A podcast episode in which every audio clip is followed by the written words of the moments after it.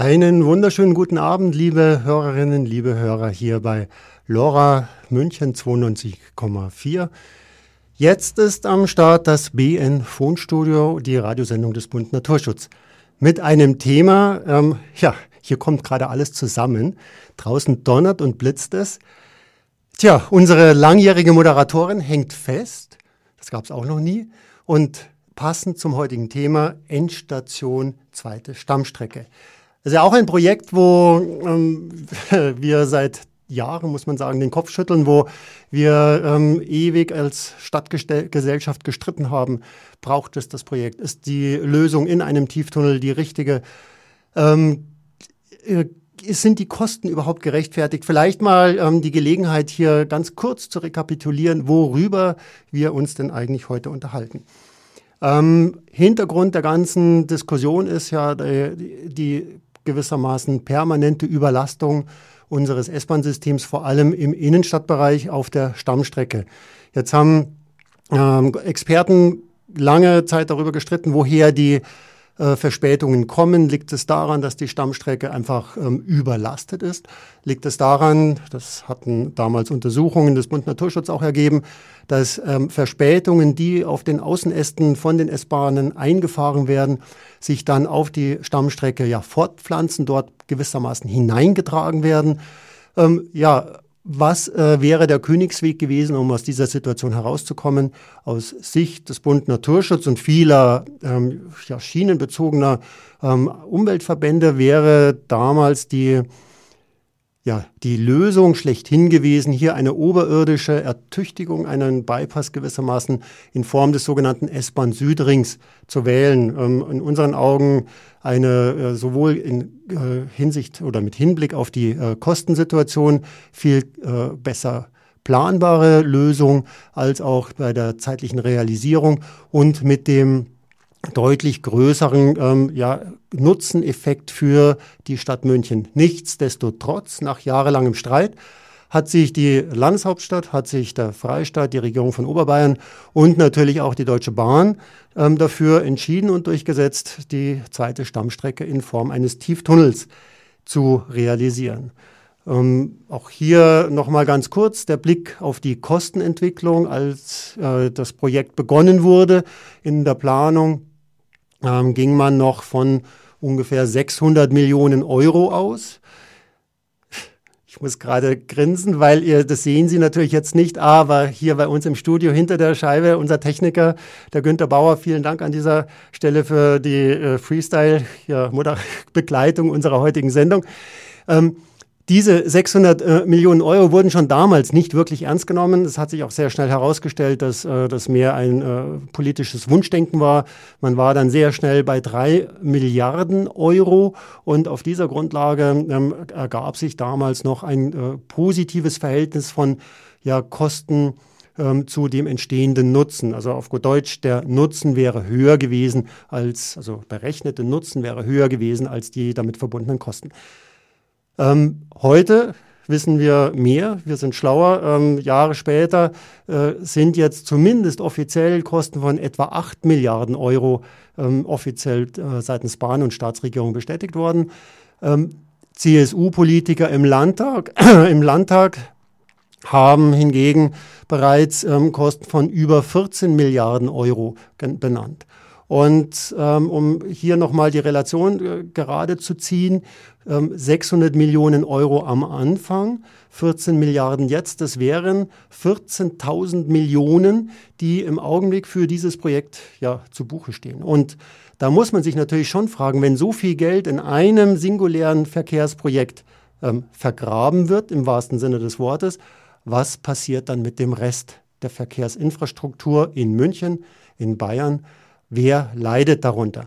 Ein äh, Ansprechpartner, der uns dazu etwas sagen kann, was, äh, wie die Situation sich in München und Umgebung darstellt, ist Andreas Barth.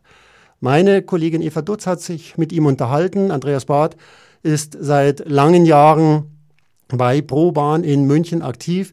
Er hat äh, das Projekt ähm, zweite Stammstrecke Tieftunnel oder Südring von Anfang an mit begleitet und wir hören uns jetzt das Interview mit ihm an, das vor der Sendung aufgezeichnet wurde. Grüß Gott, Herr Barth. Schön, dass Sie sich Zeit genommen haben für uns. Die zweite Stammstrecke gerät ja bekanntermaßen immer mehr zum Desaster. Der Bund Naturschutz war von Beginn an gegen dieses Mammutprojekt. Sie sitzen schon seit langem im Vorstand der Fahrgastvereinigung Pro Bahn Oberbayern. Wie stehen Sie denn zur zweiten Stammstrecke?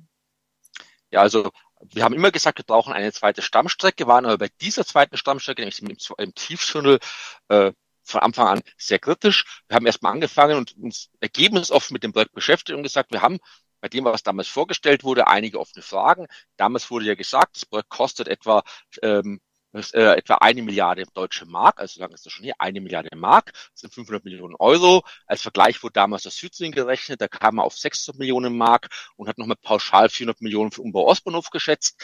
Ähm, da haben wir erstmal gesagt, jetzt haben wir offene Fragen, die hätten wir mal gern beantwortet. Ähm, wir uns jetzt mal die, die, Zeit vergehen lassen, stellen wir fest, das Projekt ist viel teurer geworden. Aber einige der Probleme, die wir damals angesprochen haben, das ist 2001 äh, in dem Positionspapier, die Probleme bestehen nach wie vor, sind unbeantwortet ähm, und das macht dann auch schon sehr sehr nachdenklich, dass offensichtlich die Probleme nicht beantwortet werden und damit auch die Passgenauigkeit der Lösung entfällt. Das heißt, wir sind, und dann haben wir es aber auch relativ bald gemerkt, das Problem ist ja nicht, nicht mehr die Frage, wird das Projekt gebaut oder nicht. Ähm, das ist natürlich schon ein bedenkenswertes Thema, wenn hier so viel Geld ausgegeben wird, aber was noch viel schlimmer ist, ist, dieses Projekt äh, bremst sämtliche andere Ausbauten aus. Ähm, die alle Maßnahmen auf den Außenstrecken wurden am Planer des hinter den zweiten Tunnel geschoben.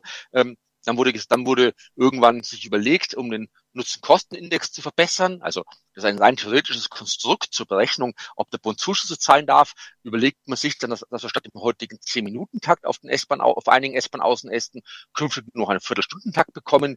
Das heißt, wir sehen, was das Projekt noch so an an, an, an, an Kollateralschäden anrichtet, was es verhindert, dass die S-Bahn ausgebaut wird. Das ist eigentlich das Hauptproblem, wo wir auch sagen, da müssen wir raus, müssen endlich wieder anfangen, dass das S-Bahn-System außen ausgebaut wird und nicht alle bloß auf den Tunnel schauen, der immer noch später rutscht äh, und immer nur teurer wird.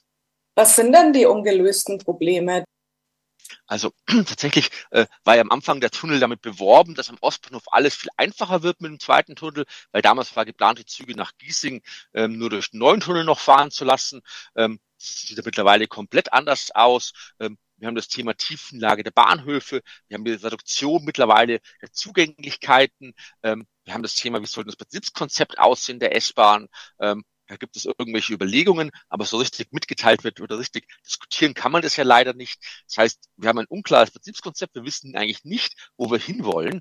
Das heißt, das Ziel ist so ein bisschen unklar, es ist so, man sagen muss, es, muss ein, es wird ein Tunnel gebaut, also als letztlich als Politik, als Land sagt, es wird ein Tunnel gebaut, aber wie genau danach die Züge fahren sollen, das ist nicht klar. Wie dann Jetzt gibt es die, überregionalen ähm, Expresszüge, äh, die weiterfahren sollen als bis zum bisherigen S-Bahn-Endpunkt, zum Beispiel nach Landshut, ähm, wie das Thema Bahnsteighöhen zusammenpasst, weil die S-Bahn hat 96, der Regionalverkehr hat 76 Zentimeter, das ist ungelöst. Ähm, auch wenn ich Regionalverkehr fahren lasse, die Züge haben ja viel weniger Türen, da bräuchte eigentlich dann zwei, zwei Bahnsteige, äh, also zwei Gleise mit Bahnsteigen pro Station. Gibt es nicht. Ähm, das Thema, gibt es spanische Bahnsteige durchgehen, also so wie heute am Hauptbahnhof Dachus äh, Marienplatz.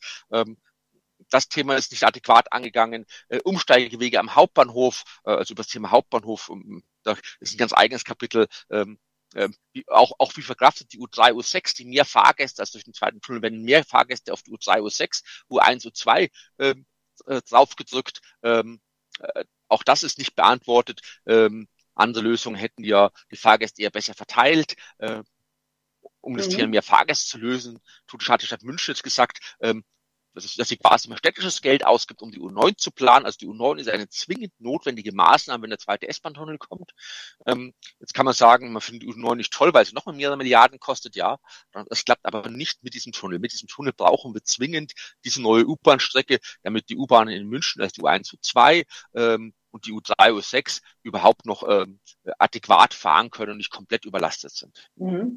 Vielleicht widmen wir uns, Sie haben jetzt die U9 schon mal angesprochen, äh, den anderen Konzepten, die wahrscheinlich dringend notwendig wären, jenseits der zweiten Stammstrecke, um den Nahverkehr in München einfach endlich mal zu verbessern, weil er ist ja wirklich sehr schlecht. Ich glaube, gerade in diesen Tagen erleben das wirklich viele leidgeplagte S-Bahn-Fahrer wieder. Was sind jetzt die Projekte, die die pro Bahn vorschlägt? Also aus unserer Sicht ganz klar, das hat jetzt, wir, wir möchten da gar nicht jetzt sagen, man hätte in der Vergangenheit was machen müssen, sondern wir sind erstmal da, wo wir sind, mit all den Fehlabzweigungen, die wir auch gemacht haben. Und was ist jetzt sinnvoll?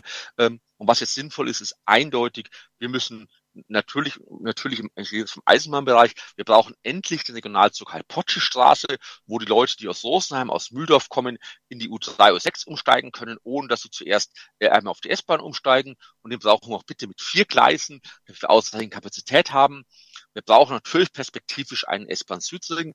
Wir brauchen aber auch an allen S-Bahn-Strecken, dass die S-Bahn endlich eigene Gleise hat und im, im engeren Verdichtungsraum ähm, braucht, äh, brauchen wir auch zwei Gleise. Das heißt, wir müssen die S7 mal zweigleisig ausgebaut bekommen. Ähm, wir müssen auf der S1 äh, Richtung das kommt auch in, für, für, aus Sicht des BNs für zu positiv wurde, also zum Flughafen, wo ja auch immer eine gewisse Visibilität da ist, Richtung Freising, die Strecke ist komplett überlastet. Da müssen wir endlich eigene Gleise entlang der Autobahn bauen. Ähm, der S4-Ausbau, äh, wo wir seit, seit 15 Jahren letztlich rumhandeln und nicht weiterkommen. Das sind lauter so Themen, ähm, wo, wo, wo wir letztlich nur sehr gehemmt unterwegs sind. Wir brauchen Querverbindungen. Ähm, es kann ja nicht sein, dass man, dass man, äh, dass wir immer über Stadtzentrum fahren muss, also so Themen wie zum Beispiel ähm, aus dem Münchner Süden äh, ins Würmtal und weiter Richtung Germering. Und da brauchen wir auch keinen tollen U-Bahn, da brauchen wir Dinge, die jetzt bald kommen und die funktionieren. Aber auch im Angebot sind einfach Themen, die jetzt auch schon gehen würden. Ähm, im, im, Stadtgebiet von München haben wir zum Beispiel nachts mittlerweile ein, ein halbwegs adäquates Nachtnetz. Ähm, warum kann aber die S-Bahn nicht am Wochenende äh, mal einfach die Nacht durchfahren und einmal die Stunde einen Zug fahren? Oder perspektivisch sogar unter der Woche. Da geht es gar nicht mehr um neue Ausbauten. Das kann man einfach tun, wenn einem das S-Bahn-System äh, wichtig wäre. Wir müssen beim Thema Zuverlässigkeit arbeiten. Äh, wir müssen mal sagen gehen, dass man, dass die kleinen und großen Störungen ernst genommen werden. Der Bund Naturschutz, um nochmal auf die Stammstrecke zurückzukommen, fordert ja einen sofortigen Baustopp. Wie sehen Sie das?